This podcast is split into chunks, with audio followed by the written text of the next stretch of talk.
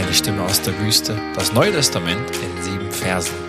Ich freue mich, dass du wieder dabei bist bei dieser Reihe, wo wir von sieben Versen einmal querbeet durchs Neue Testament ja, auf unserer Reise unterwegs sind. Heute wartet auf euch der zweite Teil dieser Vortragsreihe, die ich in einer Bibelabendreihe in der Internationalen Jesusgemeinde angehalten habe.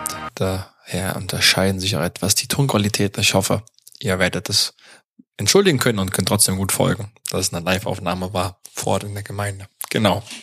Heute wollen wir über das Königreich sprechen anhand von Markus 1,15. Und das ist ein Thema, das ist mir richtig auf dem Herzen, das hineinzutragen, sich damit zu befassen. Was ist eigentlich das Königreich Gottes? Bei Johannes dem Täufer in der ersten Staffel uns ja in einer ganzen Folge auch damit befasst, da ja Johannes der Täufer vor Jesus schon aufgetreten ist mit dieser Verkündigung, dass das Reich Gottes nahe ist und man daher umkehren soll. Also Johannes, der Reich Gottes Prediger, haben wir auch schon mal angerissen und jetzt wollen wir einen Schritt weitergehen und auch gucken, wie dieses große Thema sich innerhalb der ganzen Schrift auch entfaltet. Weil wie ich der Meinung bin, ist es das große rote Fadenthema im Wort Gottes, ist die Königherrschaft Gottes. Und hier machen wir eine kleine Reise auch wieder querbeet durch die Bibel, wie ich gesagt habe. Wir fangen auch im Alten Testament an, weil wenn Jesus und Johannes jeweils vom Reich Gottes sprechen, dann musste man das den damaligen Juden nicht erklären, was das Reich Gottes ist, sondern sie konnten es voraussetzen. Und deswegen müssen wir uns ein bisschen die Mühe machen und erkunden, was denn das Reich Gottes vom Alten Testament her überhaupt ist, dieses hebräische Königreich, wie ich es jetzt in dieser Folge nenne und auch wie man das, diese Herrschaft Gottes damals erlebt hat im Alten Testament.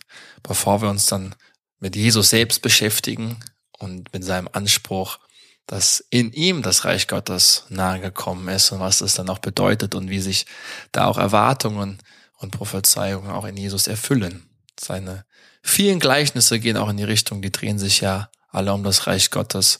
Also Jesus hat uns da viel, viel Materialien an die Hand gegeben.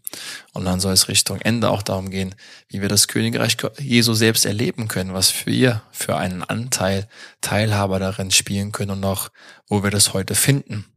Genau. Und dann will ich auch wieder schließen mit ein paar Schritten ins Leben, die ich euch wieder auch in die Folgennotizen hineinstellen werde. Genau so bis hierhin. Ich wünsche euch ganz viel Segen und gutes Zuhören, aufmerksames, dass Jesus auch zu euch sprechen kann. Zweiter Abend, Bibelabend, das Neue Testament in sieben Versen. Letztes Mal haben wir die Erfüllung betrachtet. Heute geht es einen Schritt weiter, wo wir uns das Königreich anschauen wollen. Und hier seht ihr nochmal so ein bisschen den, den Fahrplan der nächsten Zeit. Ähm, freue mich ganz besonders auf nächste Woche, das habe ich jetzt gerade fertig vorbereitet. Ähm, genau, also das Königreich. Und ihr seht schon, Markus 1,15 ist so ein bisschen der, der, das, der Kernvers, der uns Orientierung gibt, um in dieses Thema Königreich, Reich Gottes einzusteigen. Ich lese ihn noch vor und dann bete ich noch für den Abend. Dann können wir das mit Gebet verbinden. Die Zeit ist gekommen, das Reich Gottes ist nahe. Kehrt um und glaubt diese gute Botschaft. Und Jesus, wir danken dir, dass du gekommen bist, dass die Zeit nahe war vor 2000 Jahren. Und diese Botschaft gilt uns immer noch heute, dass wir umkehren müssen von unseren eigenen Wegen und dich auf den Ehrenplatz setzen müssen, Herr. Bitte hilf uns, dass uns das immer wieder gelingt. Wir bitten für deine Überführung, Geist Gottes, wo wir falschen Götzen nachlaufen, falschen Bildern von dir, wo unser Gottesbild zu klein, zu schräg oder ja, zu geschlossen ist. Du darfst es aufspringen, auch an diesem Abend. Wenn wir über das Reich Gottes reden, Jesus schenkt uns eine große, weite Perspektive, die uns neu entfacht und Leidenschaft schenkt, dich besser kennenzulernen, Jesus, deine Botschaft besser zu verstehen und dadurch auch uns besser zu verstehen, Herr, als deine Nachfolger. Wir wollen deinen Fußstapfen treten, deinen Fußsprung gehen als deine Nachfolger und die Werke tun, die du getan hast, Jesus. Schenk Konzentration, viel Weisheit, Einsicht und ein gutes Mitdenken heute Abend, sei es hier vor Ort oder auch im Livestream. Und das beten wir in deinem mächtigen Namen, Jesus. Amen. Amen. Was war die Botschaft von Jesus? Wie würdet ihr sie zusammenfassen? Ich habe zwar jetzt den Vers schon vorweg gelesen, aber es ist, glaube ich, eine gute Übung, sich das ganz kurz mal zu fragen, worum ging es Jesus eigentlich? Was war die Hauptbotschaft? Der Kernvers, die Kernthese. Ja, dürfte für euch kurz denken, es war eher zum stillen Mal nachdenken. Man hört viele Dinge, wenn man diese Frage stellt. Auch in verschiedenen Gesprächen. Manche sagen, es geht um die Liebe. Ja, die Liebe war das Kernthema Jesu der Botschaft. Vergebung damit verbunden. Manche meinen auch einfach die, die hohe Moral, die Ethik, die Jesus gebracht hat, aufgestellt hat. Manche wiederum meinen auch, es geht einfach darum, gegen Ungerechtigkeit in der Welt vorzugehen, um zu versorgen. Und das sind alles natürlich sehr wichtige Gedanken und auch irgendwie Teil vom Evangelium, aber es ist immer noch nicht der Kern der Botschaft. Wenn ich euch jetzt fragen würde, sinnbildlich für uns als freie evangelische Christen, dann würde man erwarten, dass ihr ganz schnell, wahrscheinlich denkt ihr das jetzt auch hoffentlich, zum Kreuz kommen würde. Das Kreuz ist doch der Mittelpunkt, die Hauptbotschaft von Jesus. Dass er, ja, er ist auf die Welt gekommen, um zu sterben. Er ist auf die Welt gekommen, um unsere Sünden hinwegzunehmen. Und auch gegen diesen Punkt ist auch nichts einzuwenden. Das ist auch ein wahrer Kern dran.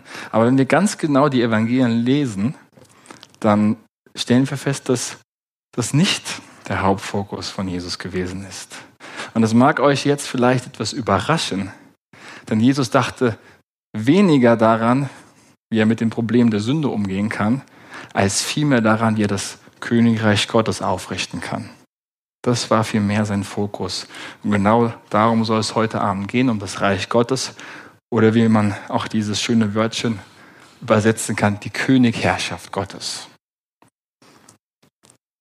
Ein paar Zahlen, ich bin, mag Zahlen, ja, Zahlen sind immer Freunde, Fakten sind immer Freude. Ein paar Zahlen vorab. Wir sehen, dass Jesus über kein anderes Thema mehr gesprochen hat als über das Reich Gottes.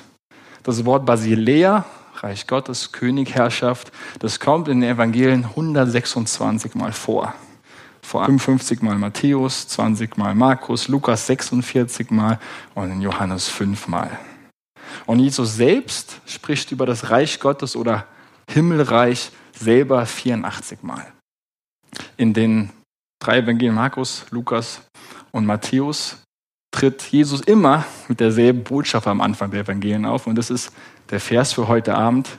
Die Zeit ist gekommen, das Reich Gottes ist nahe, kehrt um unglaublich sehr guten Botschaft. Das haben alle drei Evangelien außer Johannes gemeinsam. Kein anderes Thema war also jetzt so dominant ja, wie das Reich Gottes Thema bei Jesus. Was ist das Reich Gottes? Das wollen wir heute ein bisschen erkunden. Um ein bisschen Appetit zu machen, ein paar komprimierte, zusammengefasste Bibelverse sinngemäß von mir zusammengefasst. Das Reich Gottes ist eine wahre Realität, dessen Auswirkungen uns auch heute noch betrifft.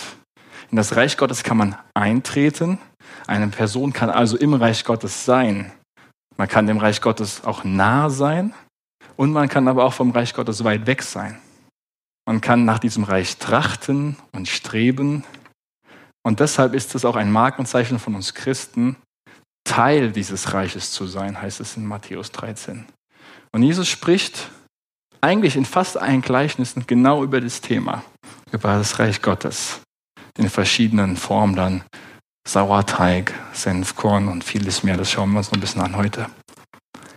Und eine, zwei, drei Hauptbotschaften von diesen Gleichnissen ist zum Beispiel zu sagen, das Reich Gottes hat einen solch hohen Wert, dass jemand bereit ist, alles zu verkaufen, um eine schöne Perle zu erwerben. Oder das andere Gleichnis mit dem Schatz im Ackerboden. Jemand entdeckt einen verborgenen Schatz, verkauft alles, was er hat, nur um den Acker erwerben zu können. So bedeutsam, so viel wert das Reich Gottes, sagt Jesus. Also es muss schon was Großes sein, um was es hier Jesus wirklich geht. Jesus ist der Träger und der Bringer dieser neuen Realität. Er selbst ist der Zugang zu diesem Reich Gottes, sagt er. Er bringt es mit sich. Und zum Reich Gottes, oder das Reich Gottes ist immer da, wo auch der König des Reich Gottes ist. Das ist hier, können wir hier gleichsetzen. Und so sagt Jesus, sowohl in Matthäus als auch in Markus, in seiner Verkündigung ganz am Anfang, das Reich Gottes ist nun mitten unter euch.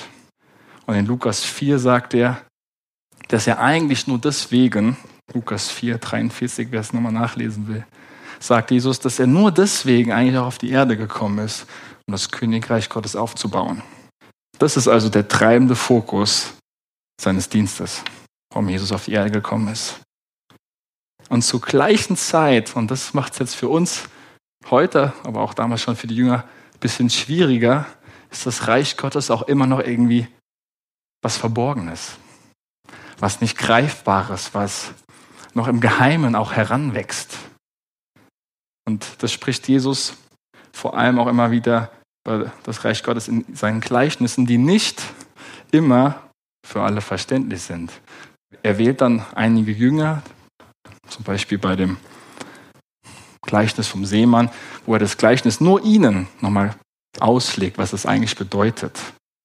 Das heißt, diese Botschaft vom Reich Gottes bleibt noch ja, ein bisschen verborgen, nicht für alle nachvollziehbar. Es ist noch ein bisschen ja, versteckt oder im, im Dunklen, zumindest in der Zeit, wo Jesus noch am Wirken ist. Das heißt, viele dieser Gleichnisse verstehen nicht nur die Jünger, sondern auch wie heute immer noch nicht richtig in der Tiefe. Was hat Jesus da denn jetzt eigentlich mit gemeint? Selbst vielen Theologen fällt es heute immer noch schwer, so richtig auf den Grund zu gehen, was Jesus eigentlich mit diesem Begriff Reich Gottes gemeint haben könnte. Und das mag für uns jetzt vielleicht ein bisschen überraschend sein, wenn wir einerseits sagen, das ist die Kernbotschaft von Jesus, aber zur gleichen Zeit ist sie uns auch nicht ja, völlig eindeutig zugänglich. Was meint er damit immer? Jesus ist das Zentrum von allem, auch von dieser Botschaft. Und weil ist, diese Botschaft für Jesus so zentral wiederum war, wollen wir versuchen, an diesem Abend das bisschen, ein bisschen auf den Grund zu gehen. So gut wir können natürlich. Das wäre mein Ziel für heute Abend. Ich hoffe, ich habe euch ein bisschen Appetit gemacht. Wir steigen ein mit, ja, nochmal eine Anknüpfung von letzter Woche, mit der Unruhe der religiösen Elite. Die Botschaft und die Sprache, die jetzt Jesus benutzt in seinen Reden, in seinen Begegnungen, die ist schon sehr besorgniserregend, gerade für die religiöse Elite. Stellt euch vor, ein neuer Leiter kommt, er verkündet ein neues Reich das versetzt natürlich die, die an der Macht sind, so ein bisschen in Sorge und ja, was, was meint ihr denn? Was, was kommt denn da? Wir müssen uns vorstellen, als die Römer Israel eingenommen haben, dem, dem Staat Judäa den Namen gegeben haben, haben sie ja auch den Könige eingesetzt. Und der erste König war König Herodes. Also hier haben wir schon mal den Begriff König. Und in dieser Zeit war auch immer noch diese, dieses alte Erbe vom König David, war immer noch so im Hintergrund, im, die Sehnsucht im Herzen, dass wieder ein König David, also ein Nachfahre davon, von David wieder auf dem Thron sitzen wird. Und diese, diese Sehnsucht und diese Idee, die verschwand nie völlig, auch nicht zur Zeit Jesu. Dieser König Herodes, der, haben wir letztes Mal schon festgehalten, hat stellvertretend für Rom geherrscht in Israel, im Königreich Judäa. Und die Römer waren happy damit. Herodes liebte Rom und war sehr treu ergeben. Er sandte sogar seine drei Söhne, die wir auch aus der Bibel kennen, Antipas, Archelaus und Philippos, die auch dann mal mit Herodes meistens in der Bibel stehen und in der Apostelgeschichte auch dann zu finden sind, sandte sie nach Rom ganz früh, als sie ganz jung waren, dass sie einfach dort ausgebildet worden sind. Da sehen wir einfach die Treue und die Ergebenheit von König Herodes, seine Kinder für eine gute Ausbildung in die Hauptstadt des Reiches zu senden. Also Herodes war der König von Judäa, aber war dem Cäsar völlig untertan.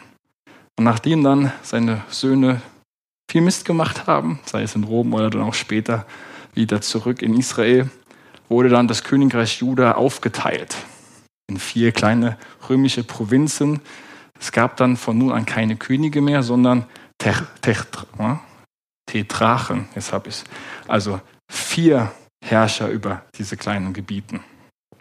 Und aus diesem Grund, wenn jetzt Jesus mit so einer Botschaft eintritt in seinen Dienst mit Reich Gottes Verkündigung, können wir uns vorstellen, dass die Juden, die Rom treu ergeben waren und selbst die Leute, die an der Macht waren, aufgeschreckt worden sind. Wird Jesus wieder dieses alte Königreich aufrichten? Hat Jesus sogar politische Ambitionen, Träume? Steht sein Reich dem Reich des Herodes irgendwie entgegen? Ist Jesus sogar gegen die Römer? Das alles waren so Fragen, die in den Köpfen damals herrschten. Und Jesus nährte diese, diese Gedanken auch noch, oder das finden wir auch in den ganzen Evangelien wieder. Zum Beispiel direkt am Anfang. Die Weisen aus dem Morgenland suchen Jesus, finden Jesus und bezeichnen ihn wie? Den, den neuen König der Juden.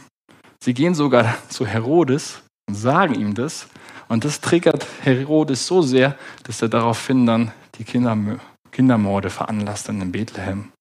Weil Herodes war selbst der König der Juden. Eine weitere Begebenheit Jesus am Palmsonntag. Er zieht glorreich, triumphal auf dem Esel in Jerusalem ein. Und was ruft die Menge? Die Menge ruft in Markus 11, Vers 10, Gelobt sei das Reich unseres Vaters Davids, das da kommt, Hosanna in der Höhe. Also wir sehen hier diese Sorgen, die Probleme, die solche Sprache hervorbringt, die waren hier schon eindeutig gewählt und bewusst von Jesus oder ihm zugesprochen in diesem Fall. Und auch im Verhör, um weitere Begebenheit zu nennen, gegenüber Pilatus wird das Thema ja auch wieder aufgegriffen. Da geht es auch in diesem Wechsel um Reich und Macht und Herrschaft und so. Und dann fragt Pilatus in Markus, äh, in Matthäus 27, bist du denn der König der Juden? Und dann brauchen wir uns auch nicht mehr überraschen, wenn wir so eine Anspielung auch auf der Inschrift wiederfinden, die Jesus über das Kreuz trug. Was stand da? Jesus von Nazareth, der König der Juden. Johannes 19, 19. Man kann sich also jetzt an dieser Stelle fragen, steht das Kreuz in irgendeinem Zusammenhang mit dieser wahrgenommenen Bedrohung, die das Reich Jesu auf das römische Reich ausübte?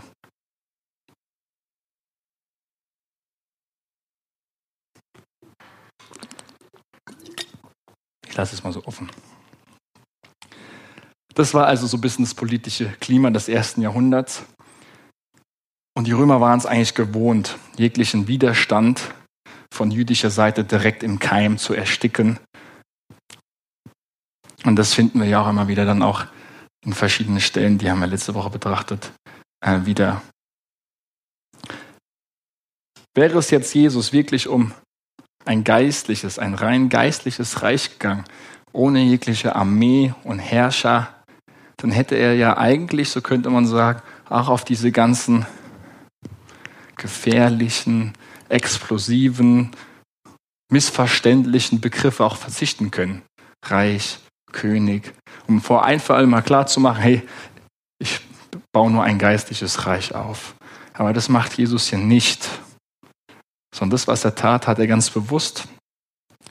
Auch mit, dem, mit der Gefahr, dass man Jesus falsch verstehen könnte. Ein Beispiel. Jesus treibt einen Dämon aus namens Legion. Markus 5 finden wir das. Was heißt Legion, wisst ihr das? Legion ist ja eine militärische römische Einheit. Genau zu sein, 2000 Soldaten sind das ungefähr. Jetzt könnte man hier fragen, besiegt Jesus jetzt auch symbolisch die Macht der Römer? Ist sein Reich ein Königreich, welches die Macht aller Regierenden herausfordert einerseits? Und ist sein Reich dann doch nicht nur rein geistig zu verstehen?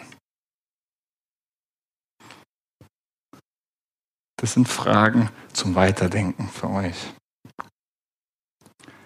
Wir tauchen ein in die Begrifflichkeit und wir schauen uns zuerst bis in das Himmelreich bei Matthäus genauer an.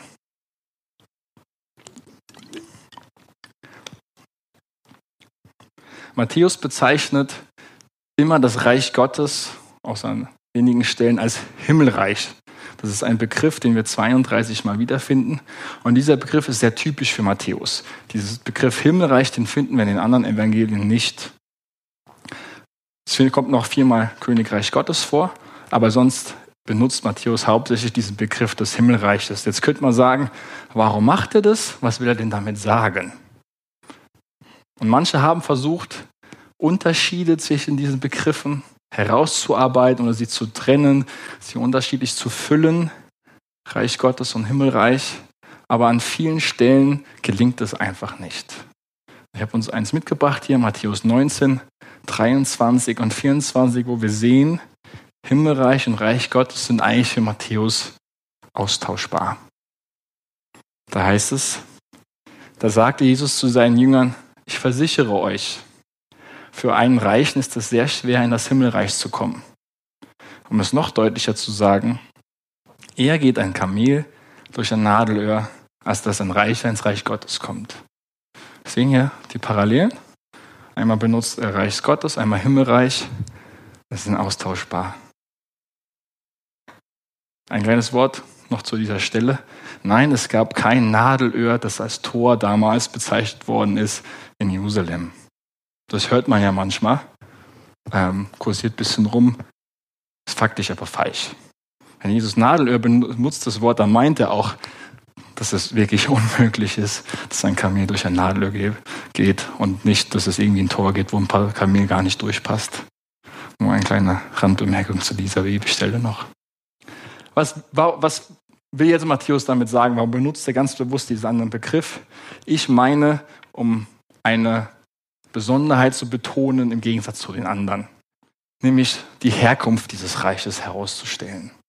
Dass das Reich, das Jesus aufbaut, errichtet im Namen Jesu, im Namen Gottes, dass es keinen irdischen Ursprung hat, dass es nicht etwas ist, was von Menschen gemacht ist, sondern es ist ein göttliches Reich, was direkt aus dem himmlischen Thronsaal kommt, könnte man vielleicht sagen dass es nicht von unten kommt, wie einige Pharisäer Jesus auch unterstellt haben.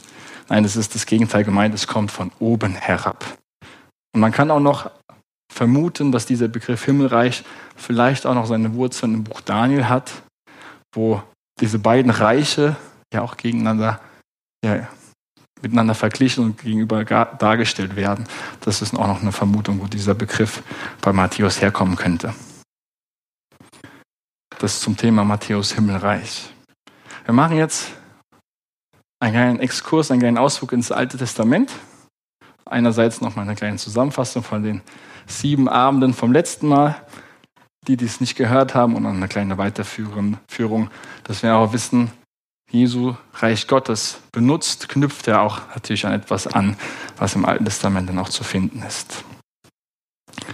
Schaut man sich jetzt erstmal die Statistik an, und es ist wieder sehr spannend. Dieses Wort Reich Gottes kommt im Alten Testament so oft vor. Null. Finden wir nicht. Könnte man sagen, gab es nicht. Wir hören die Suche auf. Jesus erfindet hier irgendwas oder es kommt aus der Umwelt, wie auch immer. Das ist so ähnlich, diese Bibelauslegung, wie wenn man sagt, bei dem Thema kein Sex vor der Ehe steht so nicht in der Bibel, diesen Satz findet man nicht, also gibt es das doch auch gar nicht. Ist euch vielleicht auch schon mal begegnet. Aber jetzt kommt der Schlüssel. Ich kann ja auch über ein Thema reden, ohne bestimmte Worte zu gebrauchen. Also ich kann über dasselbe Konzept reden, aber auch mit anderen Worten. Deswegen greift dieses Bibelverständnis, dieses Wort kommt nicht vor oder dieser Satz steht nicht in der Bibel, viel zu kurz. Und nun zum Beispiel jetzt mit dem keine Sex vor der Ehe ist es eigentlich immer auch in dem Wort Unzucht impliziert, das im Neuen Testament pornea gebraucht wird. Das heißt, wenn man so ein Bibelverständnis mitbringt, dieses Wort kommt nicht vor, also es gibt es nicht, das ist ein sehr falsches und zu kurz gegriffenes Bibelverständnis. Das heißt, wir müssen weitersuchen nach dem Reich Gottes, nach dieser Begrifflichkeit. Wenn man ein bisschen weiter sucht, dann findet man in den Chronikbüchern zweimal das Wort oder die Kombination Königreich Jahwe. Zweimal. Ist jetzt auch noch nicht so, dass man sagt, hey, wow. Doch noch viel wichtiger ist, dass man das Konzept, die Idee, dass Gott König ist, überall findet. Gott sitzt auf seinem Thron umgeben von seinen Dienern und Engeln. Ein Beispiel. Psalm 103, 19 bis 21. Der Herr hat im Himmel seinen Thron errichtet und seine Königsherrschaft umschließt das All. Preist den Herrn, ihr seine starken und gewaltigen Engel, die ihr sein Wort ausführt und seiner Stimme gehorcht, sobald er spricht. Preist den Herrn, ihr alle, die ihr zu seinem himmlischen Herr gehört. Ihr seine Diener, die er ausführt, woran er Freude hat. Auch beschreibt der Prophet Micha in einer Vision, die er hat im 1. König 22, 19, auch solch eine Sichtweise. Micha sprach, darum höre das Wort des Herrn. Ich sah den Herrn auf seinem Thron sitzen und das ganze Heer des Himmels stand um ihn, zu seiner Rechten und auch zu seiner Linken. Dieses Bild von Gott als König, dass er umgeben ist von Engeln, dass er Diener hat, dass er eine Armee hat, die könnte eigentlich gar nicht biblischer sein. Die finden wir überall. Gott hat auch eine Hauptstadt für sein Reich. Und diese Hauptstadt, Zion, Jerusalem, wird auch an einer Stelle im Psalm 48 als die ähm, Stadt des großen Königs bezeichnet. Und Gott wird selbst im Alten Testament über 50 Mal als König bezeichnet. Und das erste Mal an einer sehr wichtigen, prägnanten Stelle. Das ist in Exodus 15, Vers 18, also mitten drin oder kurz nach dem Auszug aus Ägypten ähm, finden wir diesen, diesen Vers, der Herr wird König sein für immer und ewig. Wenn Gott jetzt der wahre König Israels ist, sind dann alle Könige Israels, also die Menschen, seine Diener. Sehen wir in 1. Chronik 22. Und von hier ist es jetzt ein leichtes, Israel selbst als Königreich zu verstehen, vor allem weil sie einen König haben. Doch man muss aufpassen, diese Reduzierung und diese Gleichsetzung Reich Israel, Reich Gottes, die finden wir ein, zweimal auch im Neuen Alten Testament wieder. Aber die Wahrheit ist ein bisschen anders. Die Wahrheit ist nämlich, Israel ist nur so lange Reich Gottes, solange es auch Gott gehorcht, zu ihm steht und ihn anbetet. Das Reich Israel ist immer auch mit dem Reich Gottes verbunden. Es ist aber nicht identisch, sondern das Reich Gottes im Alten Testament ist immer noch größer, ist immer noch mehr, ist immer noch weiter. Und das gilt heute übrigens für uns als Gemeinde immer noch. Die Gemeinde dürfen wir nicht gleichsetzen mit dem Reich Gottes, mit dem vollständigen Reich Gottes. Es ist nicht dasselbe Gemeinde und Reich Gottes. Wir versuchen es ein bisschen klarzukriegen. Das ist nämlich eine steile These erstmal, gell? Müssen wir erstmal schlucken. Die Gemeinde bezeugt das Reich Gottes. Es repräsentiert das Reich Gottes und ist zugleich auch ein Teil vom Reich Gottes. Die Gemeinde besteht nur auf der Grundlage der Mission des Reich Gottes. Jetzt könnte man fragen, was war zuerst? Und nein, es ist nicht die Frage Huhn oder Ei. Was war zuerst? Mission oder Gemeinde? Die Gemeinde wurde für die Mission geschaffen, nicht die Mission für die Gemeinde. Und wenn man so will, die Gemeinde ist die einzige existierende Versammlung, Verein, die aufgrund ihrer Nichtmitglieder existiert. Sportverein existiert aufgrund derer, die in diesem Verein Mitglied sind. Wir als Gemeinde sagen, wir sind eigentlich nur da, um die, die noch kein Mitglied sind, zu Mitgliedern zu machen. Aufs Reich Gottes übertragen. Ja. Das Reich Gottes ist also die Vollendung und die Erfüllung der göttlichen Mission.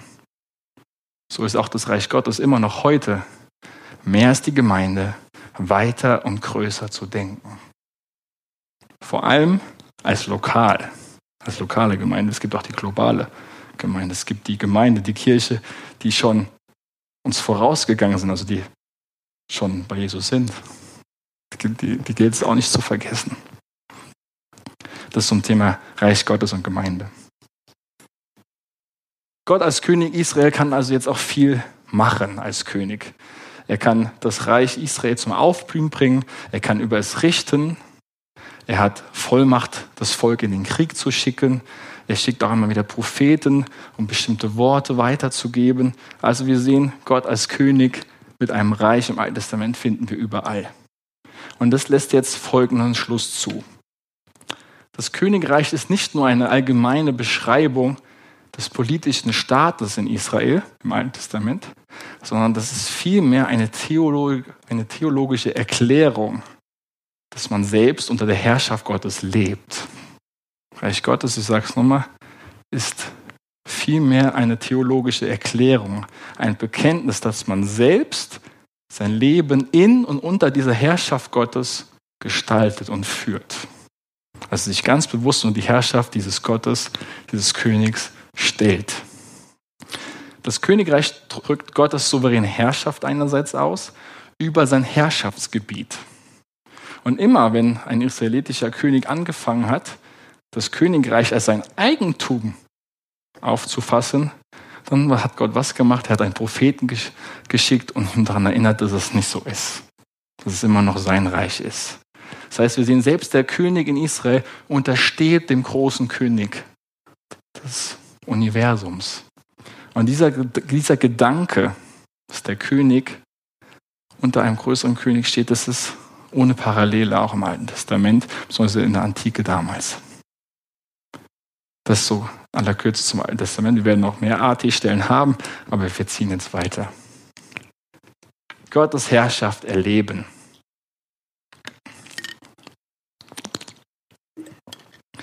Diese Königsherrschaft Gottes, die drückt sich in verschiedenen Formen aus.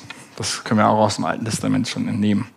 Zum einen zeigt nicht Gottes Königherrschaft in der Art und Weise, wie er das Universum hält und auch lenkt. Wir müssen nicht darüber reden, dass die Welt sehr chaotisch ist, aber hinter jeden Naturgesetzen steht Gott selbst. Hält sie, er garantiert sie, er steht dafür mit seinem Namen, dass der Wechsel von Winter zu Frühling und so weiter zu den Jahreszeiten auch geschieht. Dass es Zeiten des Regens gibt und der Ernte. Er sitzt auf dem Thron und er bestimmt die Richtung der Natur in einer guten Weise, weil er gut ist.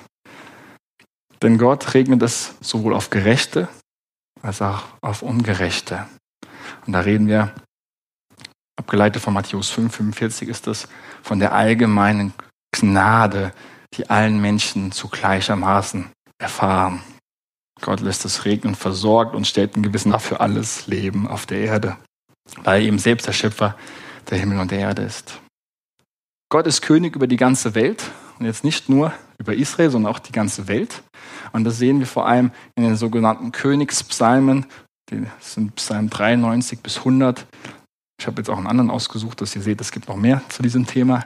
Ist Psalm 47, 7 bis 9. Da heißt es, singt Gott, singt, singt unserem König, singt. Also wir müssen jetzt singen, gell? Denn Gott ist König der ganzen Erde, singt einen Psalm. Gott ist König geworden über die Nation. Gott hat sich auf seinen heiligen Thron gesetzt. Die Schöpfung wird im Alten Testament als gut betrachtet. Und das ist für antike Verhältnisse nicht selbstverständlich, dass die Schöpfung gut ist.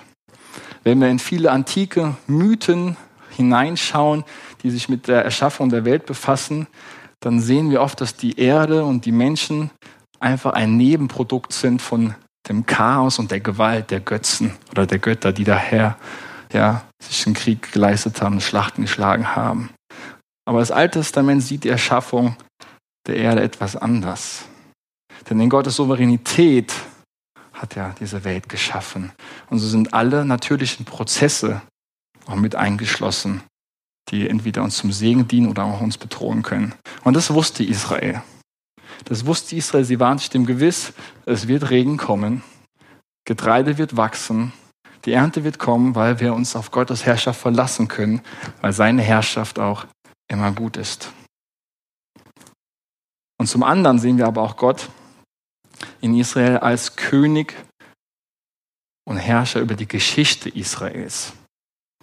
Überlässt Israel nicht einfach seinem Schicksal inmitten der anderen Völker. Das heißt immer wieder, Gott ist in Kontrolle.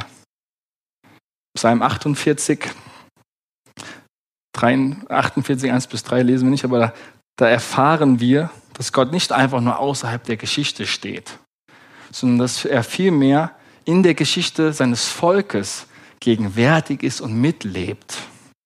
Also Gott lebt innerhalb der Mauern Jerusalems. Gott regiert vom Tempel aus.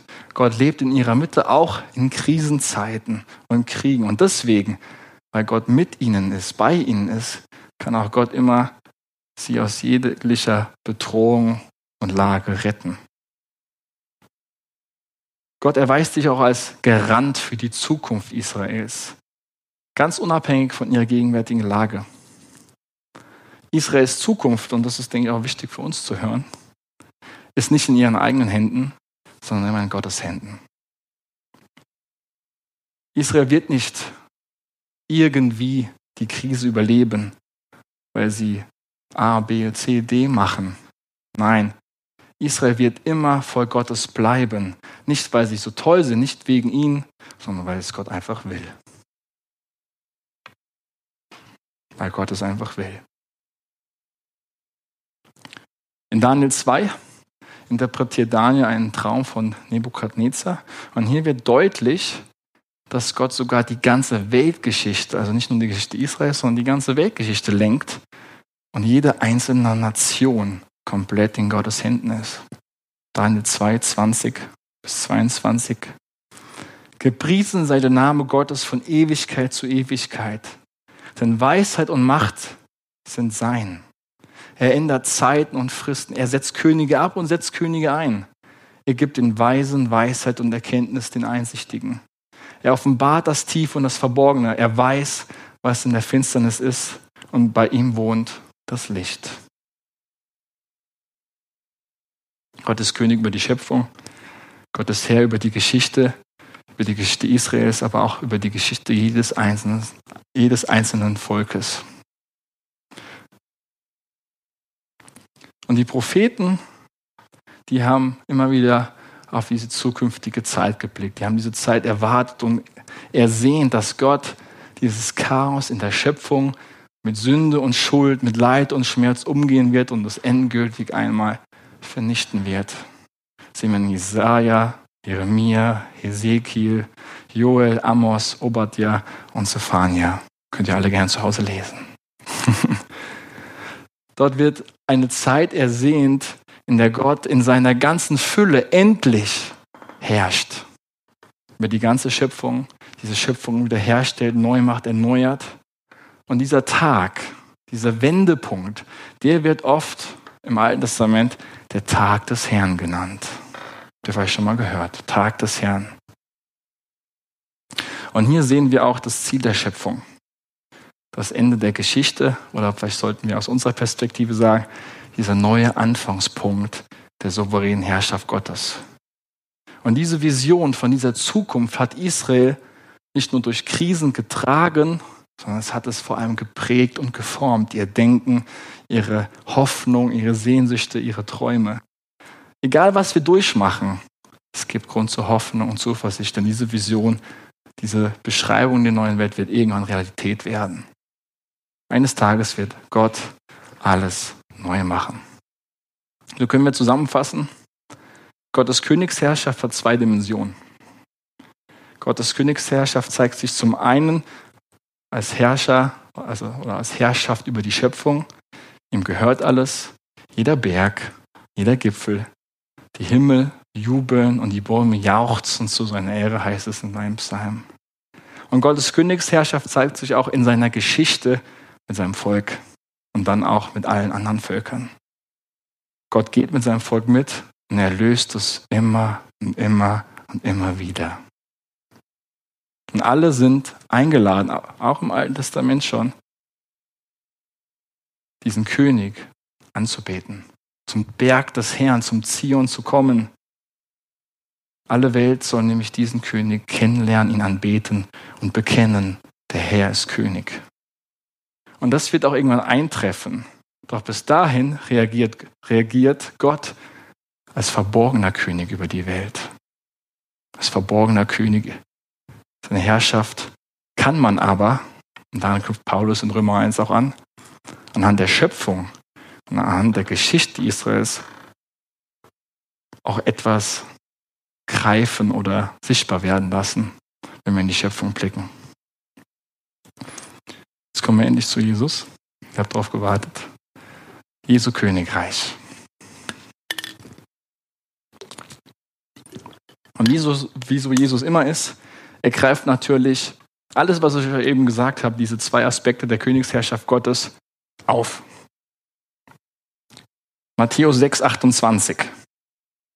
Da spricht Jesus darüber, dass Gott die Natur erhält, als Bewahrer und Erhalter. Da sagt er unter anderem, seht euch die Wiesenblumen an, sie wachsen, ohne zu arbeiten.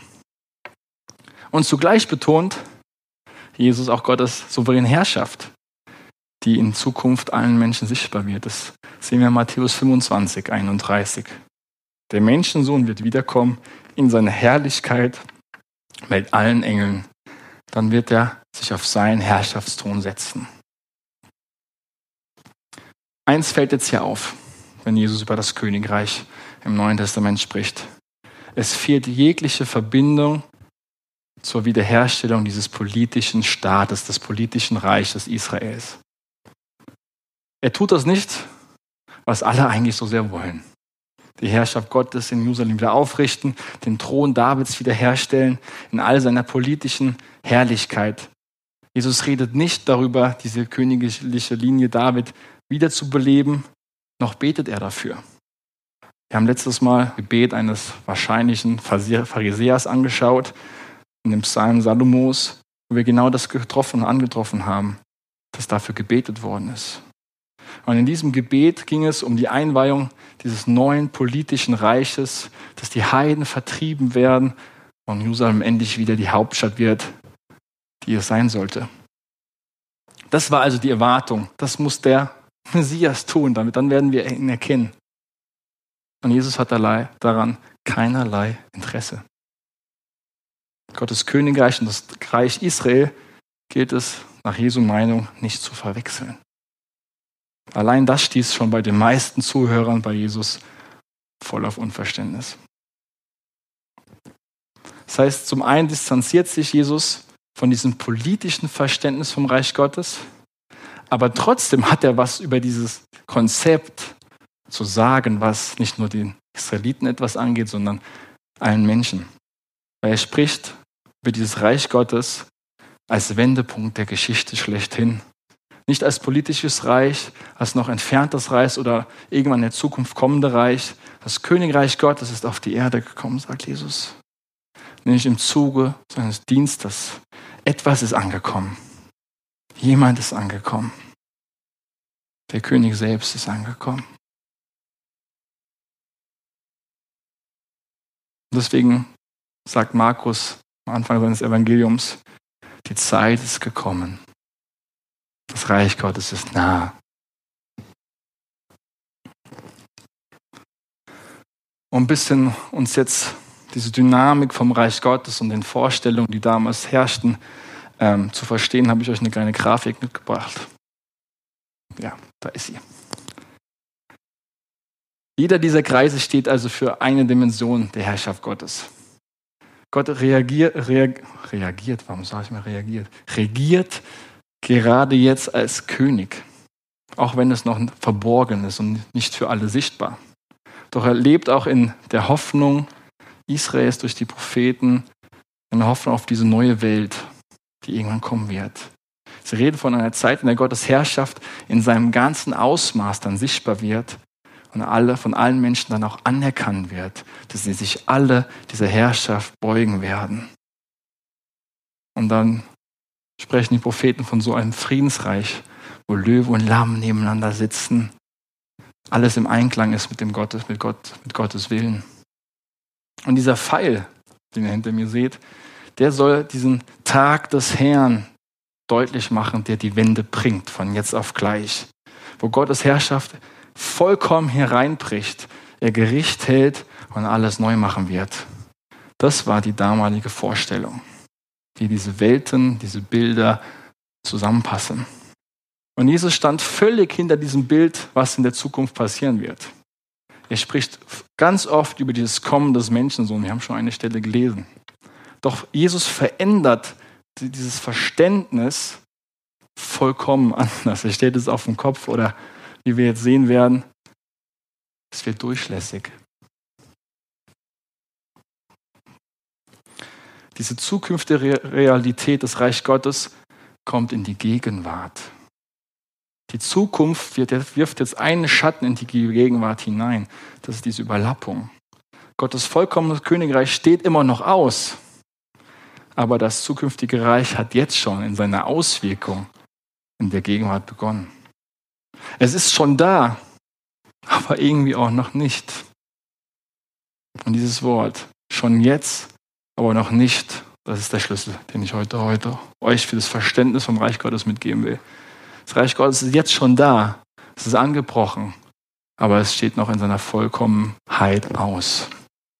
Jesus geht also von so einer Zwischenzeit aus, die völlig neu war.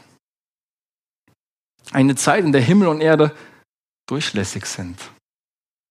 Er geht von einer Zeitspanne aus zwischen dem Kommen des Messias und dem letzten Gericht. Sie fallen nicht auf einen Tag.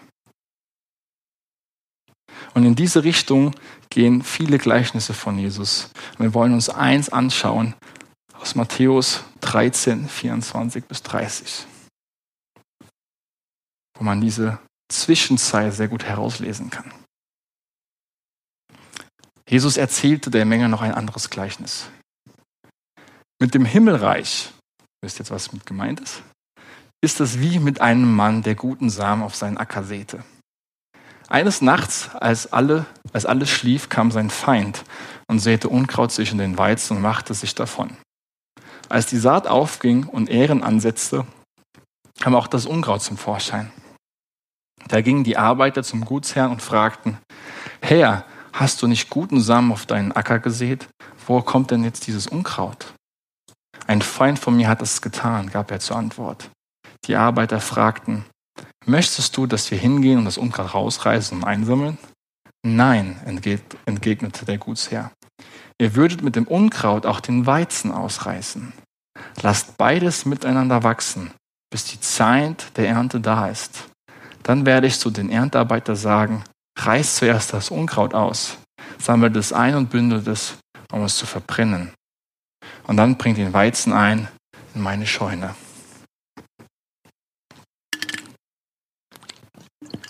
Wir sehen hier beides sehr gut. Einerseits das Verständnis von den Arbeitern, dass diese Zwischenzeit gar nicht auf ihrem Schirm war. Und andererseits, wie Jesus auf diese Zwischenzeit hinweist und meint, das letzte Gericht kommt noch, aber jetzt ist nicht die Zeit dafür. Und er geht also von einer Zeit, einer Zeit aus, die parallel läuft. Eine Zeit, wo der gute Weizen wächst und das schlechte Unkraut gleichzeitig. Die gegenwärtige, so kaputte Welt, sie existiert zeitgleich mit dem neuen Königreich. Das Unkraut dieser gefallenen Welt wird dann irgendwann im letzten Gericht ausgerissen und vernichtet werden. Aber noch nicht jetzt. Und hier kommen wir jetzt noch zu etwas, was wirklich das Wort neu am Neuen Testament verdient hat. Nämlich, dass der König nicht einmal, sondern zweimal kommt. Das war etwas auch, das war auch was Neues für die Zuhörer damals. Jesus bezeichnet sich ja selbst als Menschensohn, aus dem Buch Daniel entnommen. Und von diesem Menschensohn heißt es auch, dass er am Ende der Tage mit den Wolken des Himmels erscheinen wird, um zu richten und zu herrschen. Doch das ist für Jesus noch Zukunftsmusik. Auch wenn das die Erwartung war. Jesus ist jetzt also der Menschensohn, der gekommen ist, um zu dienen, um Sünde zu vergeben, sein Leben zu geben, um getötet zu werden für uns. Er sagt damit, jetzt ist die Zeit zu sehen. Später wird die Zeit der Ernte und der Abrechnung kommen. Jetzt ist die Zeit der Gnade, noch nicht der Rache. Jetzt ist die Zeit, in der man zum Festmahl einlädt. Der König kommt, aber der König kommt zweimal. Beim ersten Mal kommt der König als König der Barmherzigkeit. Und das zweite Mal kommt der König als Richter der Welt. Auch finden wir eine weitere, völlig unerwartete Zweiteilung bei Jesus, die damals niemals niemand sich vorstellen konnte.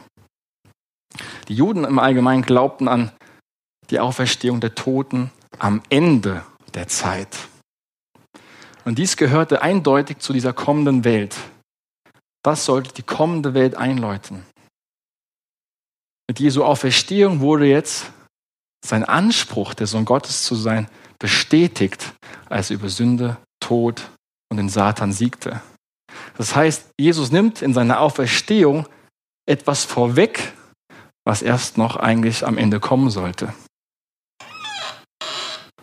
Nämlich die Auferstehung der Toten. Er ist der Erstling, die Erstlingsfrucht, wie es auch im Neuen Testament heißt. Und zwar geschieht diese erste Auferstehung der Toten nicht am Ende der Zeit, sondern inmitten dieser Zeit. Etwas geschieht hier, was eigentlich erst fürs Ende gedacht war. Und das ist ein weiterer Hinweis für diese Spannung. Schon jetzt, aber noch nicht. Beides ist aber wiederum miteinander verbunden. Denn die, durch Jesu Auferstehung werden auch seine Nachfolger Auferstehung. Jesu Auferstehung, dadurch werden wir auch auferstehen. Lass uns das ganz kurz mal zusammenfassen. Anhand von einem kleinen vorgestellten Interview, wenn wir jetzt einen ersten, einer der ersten Christen interviewen würden und ihn Fragen stellen würden, die auf die Weltanschauung, also wie man die Welt sieht, abzielen würden, dann würden dieser Christ alle seine Fragen immer dem Reich Gottes und der Auferstehung beantworten. Wer sind wir? Die ersten Christen würden sagen, wir sind das Volk der Auferstehung. Das Volk, welches für die neue Welt gebildet wurde, seit Ostern begann und uns in der Kraft des Geistes erfasst hat. Wo sind wir? Wir sind in Gottes guter Schöpfung, die wiederhergestellt werden muss. In Körpern, die erlöst werden, auch wenn sie gegenwärtig noch leiden, verfallen und eines Tages sterben werden. Was ist schiefgelaufen? Das Werk ist noch unvollständig. Das Projekt des Reich Gottes und der Auferstehung ist noch nicht abgeschlossen. Was ist die Lösung? Auch die Lösung der Lichtershow hier. Die vollständige, endgültige Erlösung der gesamten Schöpfung. Das ist die Lösung. Und die wird in einem neuen schöpferischen Akt vollbracht, dann, wenn der König ein zweites Mal wiederkommen wird. Darin können wir jetzt aber schon durch den Geist Gottes Anteil haben und sogar mitwirken. Also welche Stunde hat gerade geschlagen? Das kommende Zeitalter, von dem die Propheten gesprochen haben, hat jetzt bereits schon begonnen, auch wenn das gegenwärtige Zeitalter immer noch andauert.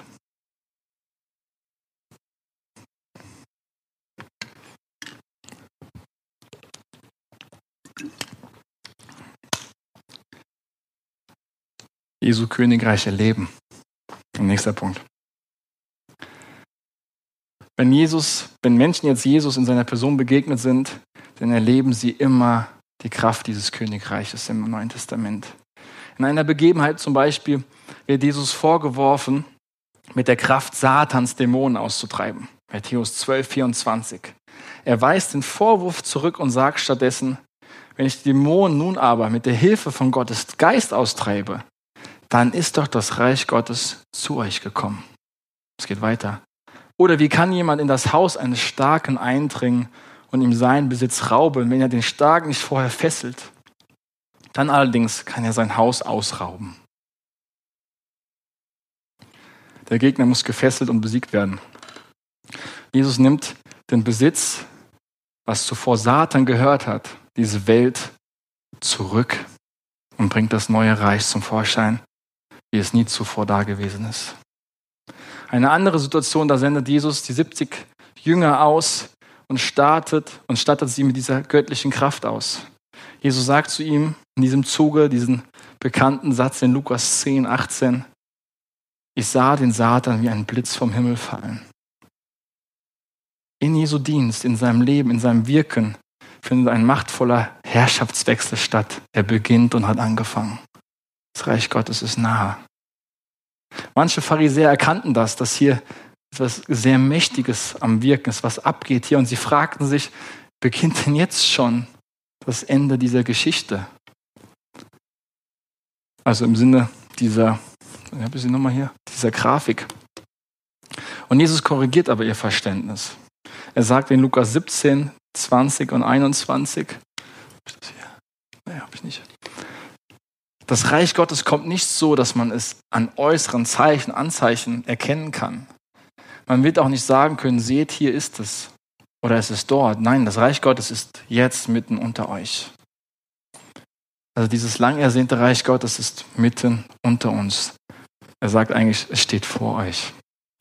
Es ist in mir, in meinem Leben, in meinem Dienst sichtbar.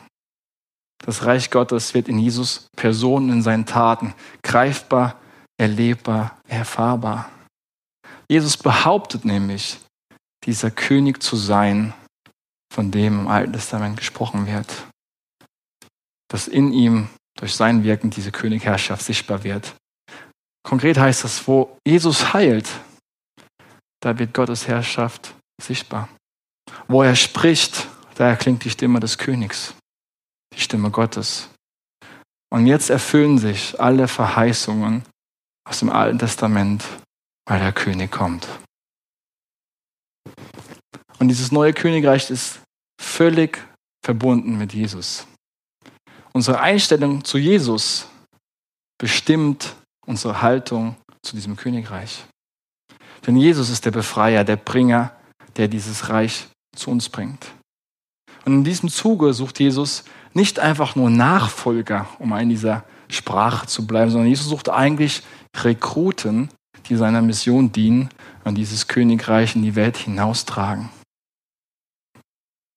Und Jesus geht auch davon aus, dass dieses Königreich mit der Zeit wachsen wird, dass es größer wird, aber nicht laut und pompös, sondern eher im stillen und verborgenen. Es gibt Gleichnisse, die nennt man die Gleichnisse des Wachstums. Aus einem Senfkorn wird nach einer gewissen Zeit etwas gigantisch Großes werden. Oder der Sauerteig, der den Teig allmählich ganz durchzieht. Langsam, aber vollständig. In anderen Gleichnissen wiederum spricht Jesus von einer Entscheidung, die wir treffen müssen. Eine Entscheidung, auf welcher Seite wir stehen werden. Wenn man mit diesem Reich Gottes in Berührung kommt, werden alle Verpflichtungen und Verantwortung des bisherigen Lebens in Frage gestellt. Es ist so wie jemand, der eine wunderschöne Perle findet und sie erwerben will. Er ist bereit, nee, nicht nur bereit, er tut es sogar, alles andere dafür aufzugeben und diese Perle sein nennen zu können. Auch der Bauer, der diesen wertvollen Schatz im Acker findet, der noch nicht ihm gehört, er verkauft alles, was er hat, um dieses Gut sein Eigentum nennen zu können. So beschreibt das Neue Testament Menschen auch als im Königreich zu sein. Also man kann jetzt schon im Königreich sein. Man kann jetzt schon im Königreich leben. Und wenn das stimmt, dann heißt es auch im Umkehrschluss, dass man auch außerhalb dieses Reiches jetzt schon sein kann. Es gibt also diejenigen, die mit dem Königreich in Kontakt kommen und umarmen oder es ablehnen. Aber sobald jemand in dieses Königreich hineinkommt, diese neue Realität erlebt, ist es auch immer vonnöten, seine Verpflichtungen und Prioritäten neu auszurichten.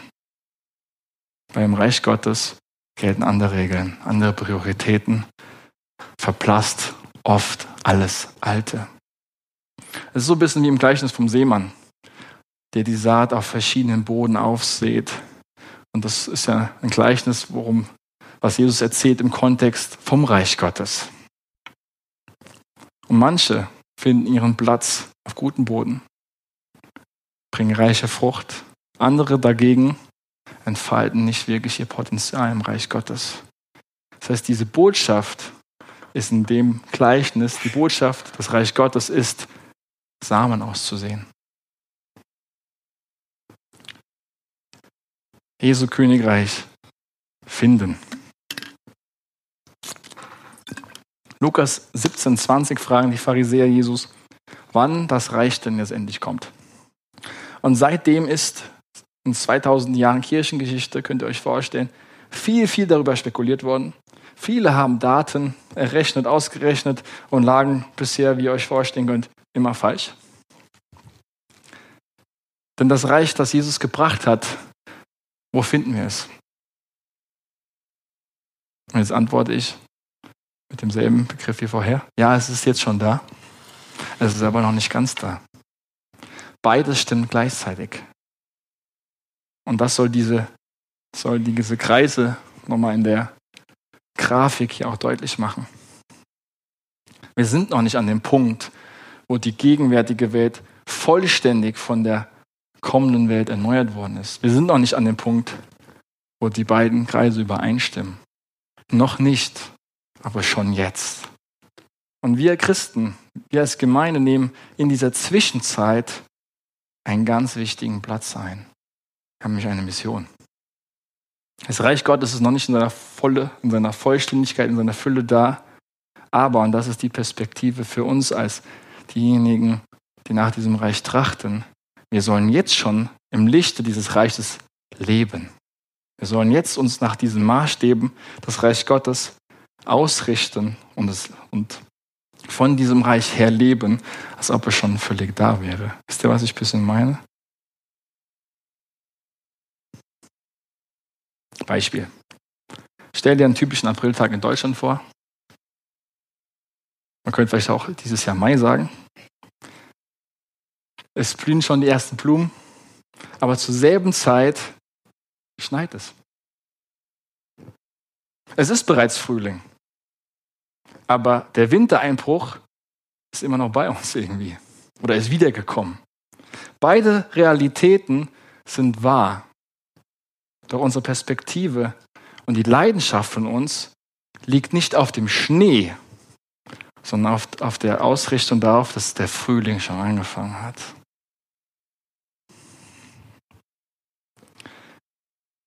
Das bedeutet Folgendes, dass Systeme dieser Welt, politische Systeme, all diese Zerbrochenheit in dieser Welt, die Dunkelheit existiert noch. Inmitten dieser Zeit verkündet Jesus aber das Aufblühen dieses neuen Reiches, einer neuen Epoche.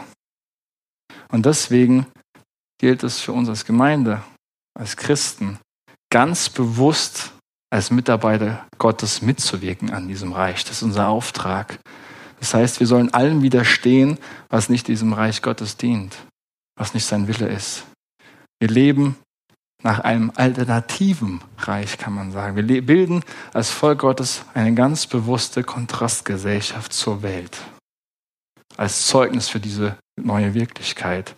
Als Zeuge, als Licht und Salz dieser Welt, dass dieses Reich schon angefangen hat. Und in dieser Zwischenzeit, das ist die Botschaft, ich werde am Sonntag in der Predigt noch ein bisschen mehr dazu sagen,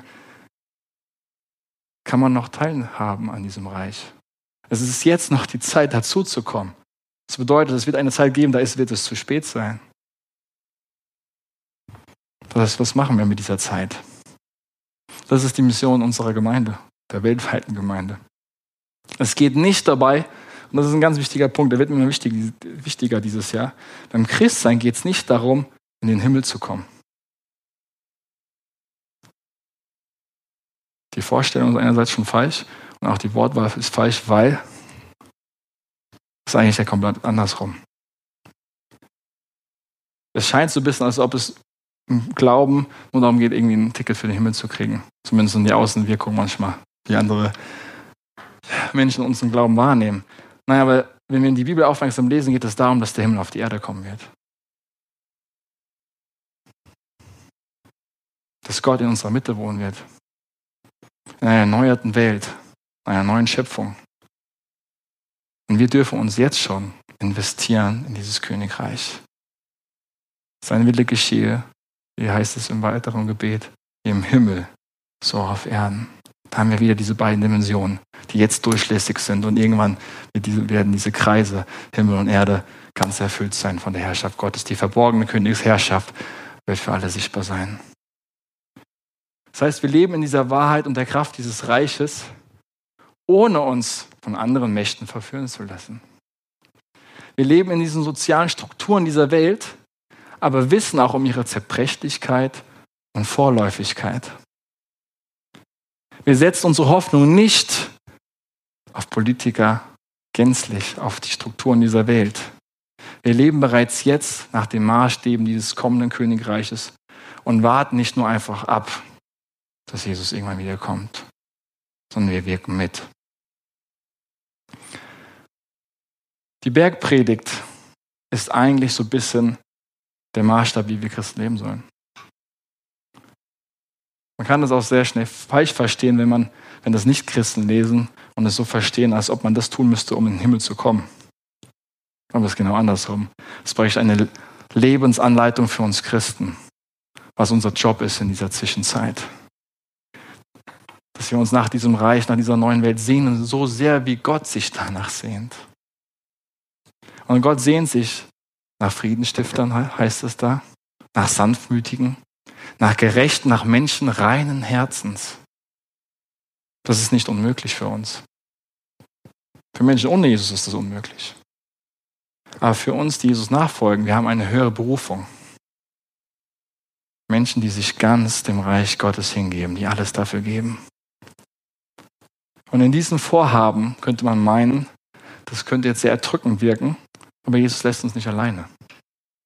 Als er ging, sendete er seinen Stellvertreter, den Heiligen Geist, um uns genau dafür zu befähigen, uns für sein Reich einzusetzen. Der Heilige Geist ist eine Gabe, ein Geschenk. Er hilft uns nicht nur, Gott zu anbeten, er macht auch nicht oder hilft uns nicht nur dabei, Jesus ähnlicher zu werden, das tut er auch alles. Doch vor allem setzt er das, was Jesus angefangen hat, durch uns, durch seine Gemeinde fort, die Welt weiter zu verändern und neu zu machen. Johannes 16, 7 bis 11 wollen wir lesen. Doch glaubt mir, es ist gut für euch, dass ich weggehe. Es ist gut, dass Jesus weggegangen ist. Denn wenn ich nicht von euch wegginge, käme der Helfer nicht zu euch. Wenn ich aber gehe, werde ich ihn euch senden. Und wenn er kommt, wird er der Welt zeigen, dass ihm Unrecht ist. Er wird den Menschen die Augen öffnen für die Sünde, für die Gerechtigkeit und für das Gericht. Er wird ihnen zeigen, worin ihre Sünde besteht, darin, dass sie nicht an mich glauben. Er wird ihnen zeigen, worin sich Gottes Gerechtigkeit erweist, darin, dass ich zum Vater gehe, wenn ich euch verlasse und ihr mich nicht mehr seht. Und was das Gericht betrifft, der ihnen zeigen, dass der Herrscher dieser Welt, also Satan, verurteilt ist. Bereits jetzt, obwohl Frühling, Blumen, Schnee, Wintereinbrüche gleichzeitig noch existieren. Jesus spricht über Sünde, Gerechtigkeit und Gericht. Und mir scheint es manchmal so, und das ist auch theologisch wichtig, dass es die erste Priorität ist, aber dass wir uns nur auf dieses Begriff Sünde versteifen und konzentrieren. Weil dann fehlen die anderen beiden wichtigen Aspekte, die Jesus hier auch noch nennt, Gerechtigkeit und Gericht. Das heißt, sich für Gerechtigkeit in dieser Welt einzusetzen, bedeutet, sich für das Reich Gottes einzusetzen. Zwei Beispiele noch, zwei. Bibelvers, der erste ist mein, mein Trauvers. Er soll euch zuerst im Reich Gottes und Gottes Gerechtigkeit gehen, dann wird euch das Übrige alles dazugegeben werden. Gottes Reich und Gerechtigkeit gehören zusammen. Römer 14, 17. Hier kommt noch eine andere Komponente dazu. Denn im Reich Gottes geht es nicht um Fragen des Essen und des Trinken, sondern um das, was der Heilige Geist bewirkt. Gerechtigkeit, Frieden und Freude.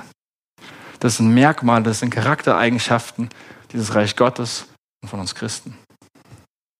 Und wer sich dafür einsetzt, heißt es hier, setzt sich für das Reich Gottes ein. Ein paar praktische Implikation von dieser Perspektive. Schon jetzt, aber noch nicht. Wenn wir das nur, wenn wir das schon jetzt überbetonen, dann erwarten wir auf alles immer eine schnelle Lösung. Und dann treffen uns aber Leid, Krisen, Krankheit umso härter, wenn wir nur im Schon jetzt leben und es betonen. Wenn wir das noch nicht überbetonen, werden wir ganz schnell pessimistisch, wartend, es bringt doch alles nichts. Persönliche Veränderung, soziale Veränderung scheint ganz weit weg zu sein. Perspektive auf die Gemeinde zum Beispiel. Gemeinde ist ja das Volk des Reich Gottes. Das schon jetzt hilft uns, hoffnungsvoll, zuversichtlich zu sein, dass im Gemeindekontext immer wieder Erweckung möglich ist, dass persönliche Lebensveränderung möglich ist, dass ich durch die Kraft des Heiligen Geistes mich ändern kann. Aber das noch nicht bedeutet auch immer, dass in der Gemeinde es immer noch zugeht, als ob hier immer noch Sünder leben, weil hier Sünder auch noch mal anwesend sind, weil wir immer wieder sündigen. Das können wir auch auf die persönliche Ebene übertragen. Der Geist Gottes wohnt in uns. Wir sind Teilhabe, heißt es in 1. Petrus, der göttlichen Natur. Und dieses schon jetzt, das macht uns zuversichtlich, dass wir Sünde, schlechte Angewohnheiten überwinden können. Wir sind mehr als Überwinder, heißt es auch.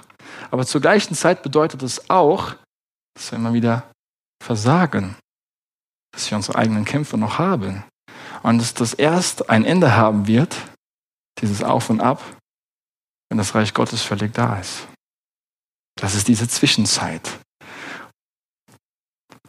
Diese Spannung schon jetzt noch nicht, das hilft uns, auch längere Veränderungsprozesse an unserem Charakter, wenn es um Gewohnheiten geht, auch annehmen zu können.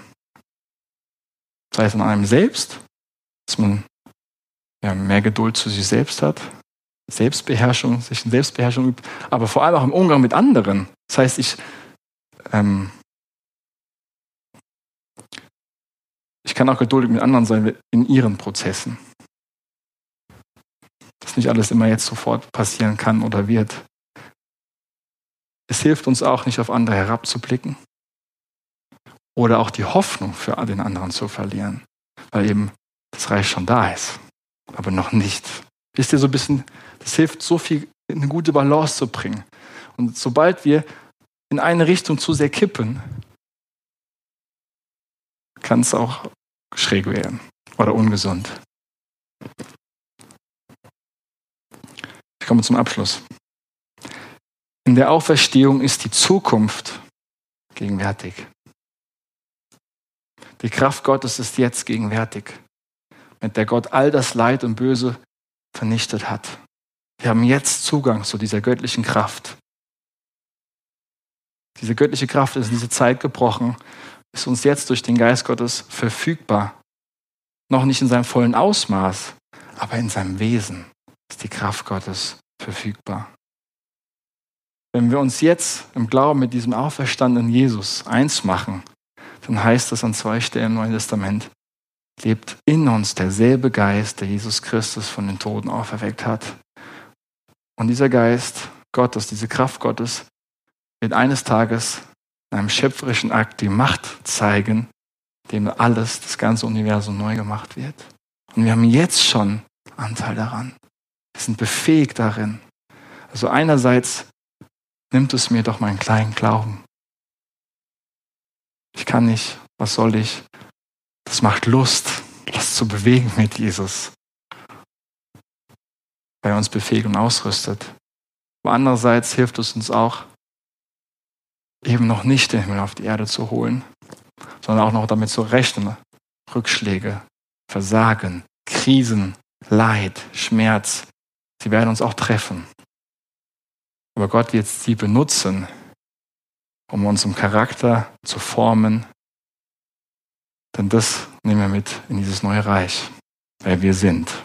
Und das ist Jesus so viel wichtiger, als was wir erleben, wer wir werden dadurch. Das heißt, mein Gebet ist das, was Jesus gebetet hat.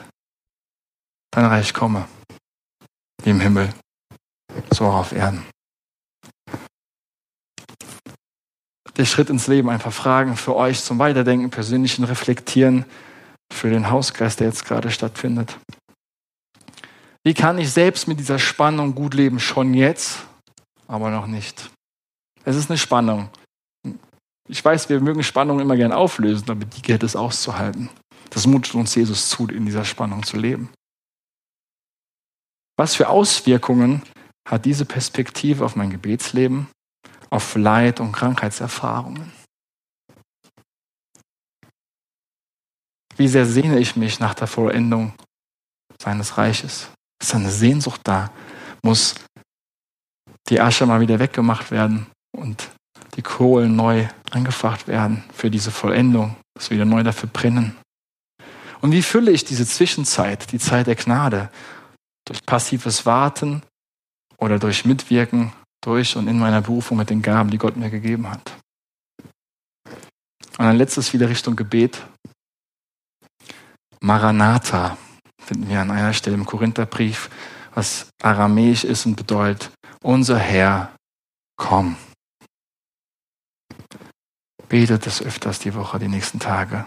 Ich muss nicht Maranatha sagen, aber sinngemäß wenigstens ausbeten. Das ist übrigens immer eine gute, gute Hilfe, mit dem Vater unser auch mal zu machen. Wir können das so aufsagen, aber können wir es auch in unseren eigenen Worten wiedergeben und ausschmücken und auf unser Leben übertragen. So, nochmal ein Beispiel. Unser Vater im Himmel, könnte man dann sagen, ja Jesus, du bist mein Vater, du führst mich zum Vater. Du bist jetzt im Himmel, ich bin ein himmlisches Kind. Ich spreche das mir neu zu, ich spreche es einander uns zu. Du bist mein Vater, aber zugleich auch ein Vater von vielen, unser Vater. Und so könnte man noch viel weitermachen mit dem ganzen Vater unser. Mach das mal vielleicht mit Maranatha, unser Herr, komm. Komm wieder. Und verinnerliche dann durch dieses Gebet diese Perspektive der Ewigkeit in deinem Leben. Lebe davon her, von der Ewigkeit. Lass es dein Denken, dein Herz formen und prägen, dass du in diesem Licht lebst, im Reich Gottes. Es fängt mit unseren Gedanken, mit unseren Gefühlen an im Gebet. Das hilft uns, das noch mehr auszuleben. Lass uns das noch praktisch am Ende machen. Beten.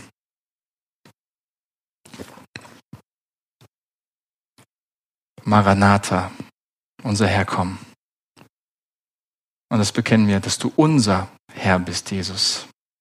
Unser aller Herr, die wir schauen am Livestream oder vor Ort, die wir zu uns eins machen im Gebet. Wir wollen sagen, du bist unser Herr, unser gemeinsamer Herr, unser Herr und Gott. Du hast die Welt angefangen neu zu machen und wir sehen uns danach, dass du wiederkommst.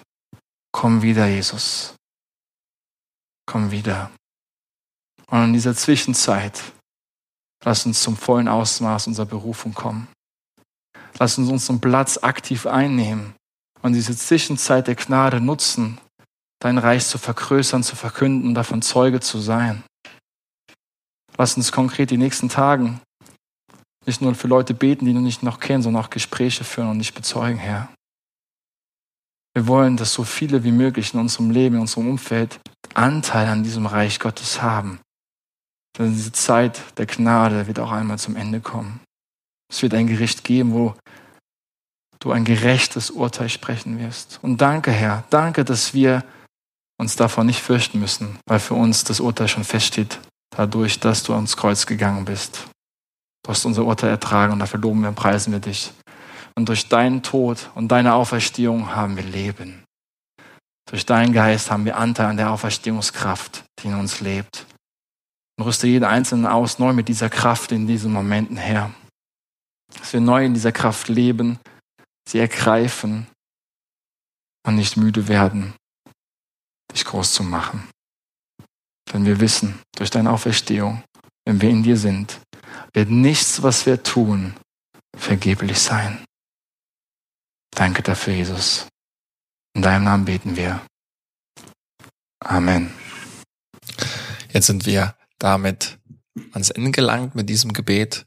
Ich danke euch fürs Zuhören bis hierhin. Ich hoffe, der ein oder andere Gedanke war ermutigend, hat euch weitergebracht und hat vor allem Jesus euch groß gemacht. Das ist mein Herzensanliegen, vor allem auch mit dieser Reihe. Ich stelle euch diese Fragen, der Schritt ins Leben auch nochmal in die Folgenbeschreibung. Da könnt ihr es gerne nochmal vertiefen und auch reflektieren für euch genau. Wenn Fragen noch offen sind oder euch gekommen sind, schreibt mir gerne fabian.umbach.fackelträger.de, da bin ich erreichbar. Oder auf den ein oder anderen Wegen die, die mich kennen, können mich auch so kontaktieren, genau. Und dann bedanke ich mich.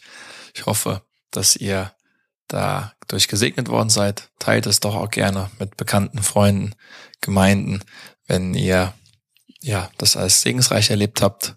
Ich bin auch dafür zu haben, die Reihe auch gerne nochmal woanders zu halten in aller Tiefe.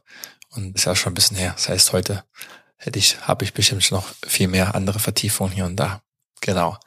Das so bis hierhin. Macht's gut, lasst einen Kommentar da, teilt's gerne und bis zum nächsten Mal.